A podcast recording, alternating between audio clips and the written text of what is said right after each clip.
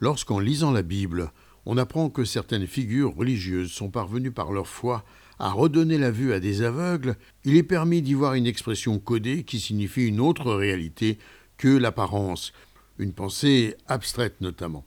Eh bien, notre époque, qui génère l'existence du coronavirus, peut aussi autoriser des découvertes majeures pour le bien-être des êtres humains les plus vulnérables. Ainsi, c'est la première fois qu'un patient totalement aveugle retrouve une perception visuelle, a rapporté le professeur Peter Stalsmans, qui travaille avec la société israélienne Nanoretina, basée à Herzliya et fondée en 2009. C'est bien réel et très concret. Les résultats préliminaires des premières greffes humaines d'un dispositif de rétine artificielle permettant ainsi à une patiente aveugle de retrouver la vue.